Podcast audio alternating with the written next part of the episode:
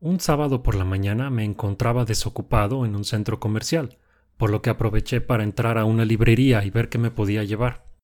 Estaba mirando por los estantes, habiendo encontrado algunas cosas interesantes y sacando cuentas, cuando me llamaron de American Express para ofrecerme una tarjeta de crédito.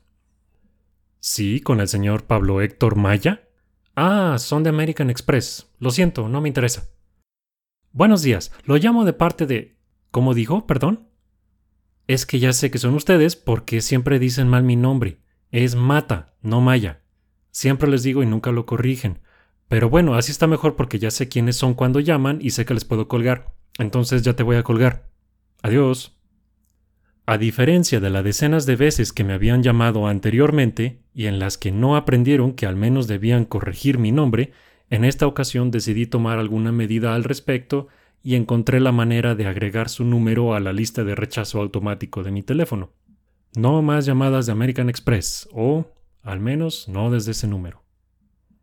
Entonces recordé un episodio del genial podcast de Tim Ferris, en el que habló con la joven erudita María Popova.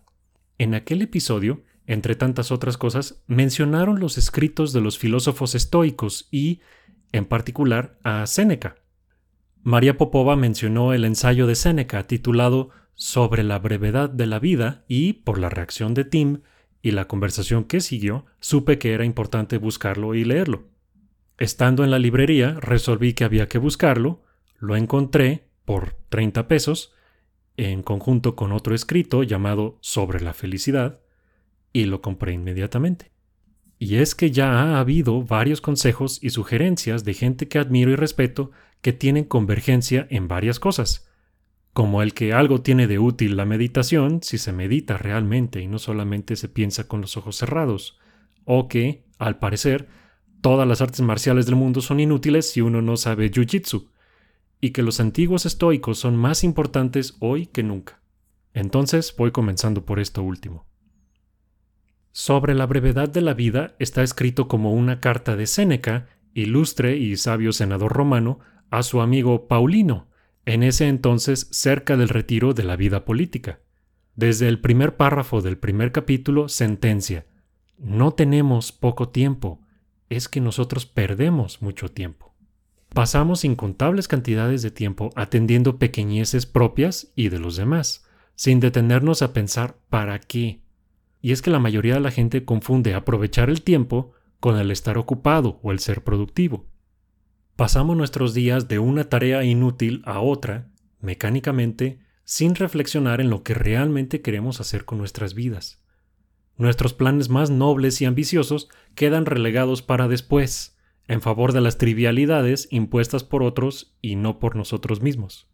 Dice Séneca, todos se empeñan en conservar su patrimonio, pero en cuanto llega la ocasión de perder el tiempo, entonces es cuando precisamente se conducen con la mayor de las liberalidades, en el único asunto en que la avaricia está más que justificada. Fin de la cita. Y así pasamos nuestras vidas derrochando tiempo que, a diferencia de los bienes materiales, no se puede recuperar. Peor aún, permitimos que otros nos roben nuestro tiempo y no nos permitan vivir.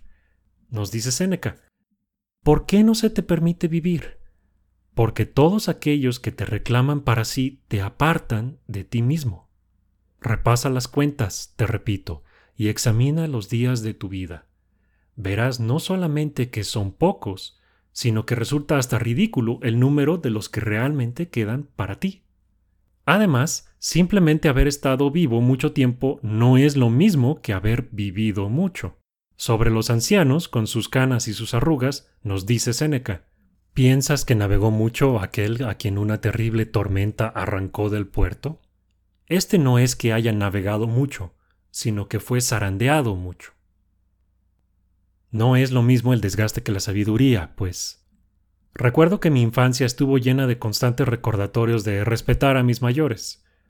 Ahora que yo soy mayor, y que entiendo que los mayores pueden ser idiotas nada dignos de respetar, quisiera haber tenido las palabras de Séneca en mente todas aquellas veces que se me obligó a escuchar el sermón de alguno de esos inútiles, solo porque era un inútil con canas.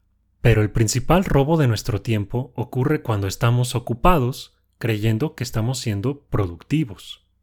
¿Cuántos pasan sus vidas trabajando para el hombre o, como decimos en México, como un godines cualquiera? Huir de tu supervisor, mientras que tus subordinados huyen de ti. Conseguir un aumento para poder gastar más en cosas que no necesitas. Medir el éxito como un número en un estado de cuenta o el número de seguidores en redes sociales. Como ratones en su ruedita, acumulamos estadísticas que dicen que hemos hecho cosas, pero en el futuro nadie lo recordará y desearíamos haber hecho otras cosas con nuestro tiempo. Dice Séneca, cuando han llegado al final de su vida, tarde ya comprenden los desgraciados que habían estado tanto tiempo ocupados para encontrarse después con que no hicieron nada. ¿Cuántas horas de nuestras vidas se nos han ido en juntas, en mandar correos, en hacer trámites, en acumular certificaciones? ¿Hay, acaso, algún certificado para la calidad de vida? Vivimos preocupados por conseguir riqueza para, ya conseguida, preocuparnos de no perderla. Y para colmo, el acceso a la riqueza es una cuestión de suerte, en gran medida, pues todavía vivimos en una sociedad en la que la inmensa mayoría de la gente que nace rica o pobre, así se queda hasta morir, independientemente de sus méritos laborales o intelectuales. Pero hay algo que sí podemos hacer al respecto, dice Séneca.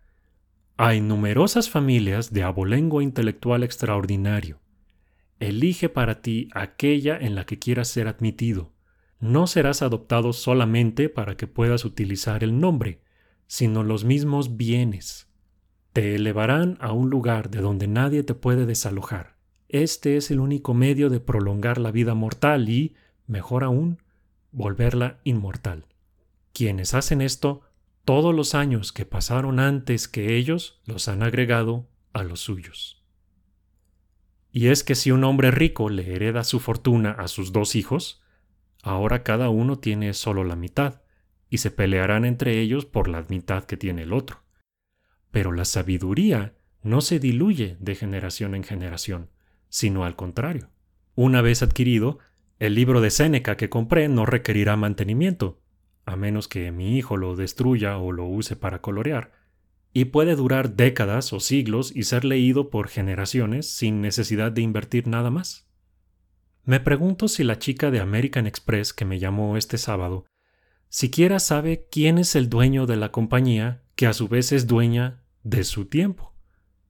Pero, por más que pase sus días en la inane venta de tarjetas de crédito por teléfono, habrá oído hablar de Shakespeare, Sócrates o Einstein. Si se lo propusiera, pudiera unirse a la familia de uno o más de estos, e inmediatamente agregar a su vida suficientes años para compensar, por mucho, lo que se le va encerrada en el call center de American Express. Hasta donde sé, tal vez ya lo hace. Espero que así sea, para que pronto pueda dejar de derrochar su tiempo y robar el de los demás.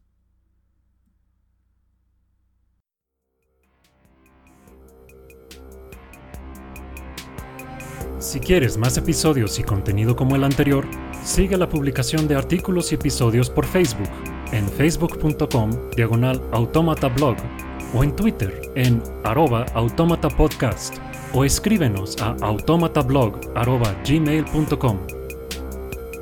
El podcast es posible gracias a tu apoyo.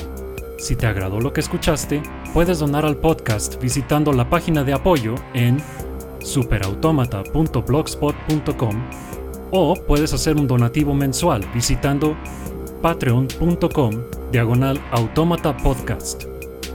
La música es Tyrant, cortesía de Kevin MacLeod de filmmusic.io y lleva una licencia Creative Commons 4.0. Yo soy Héctor Mata. Gracias por escuchar.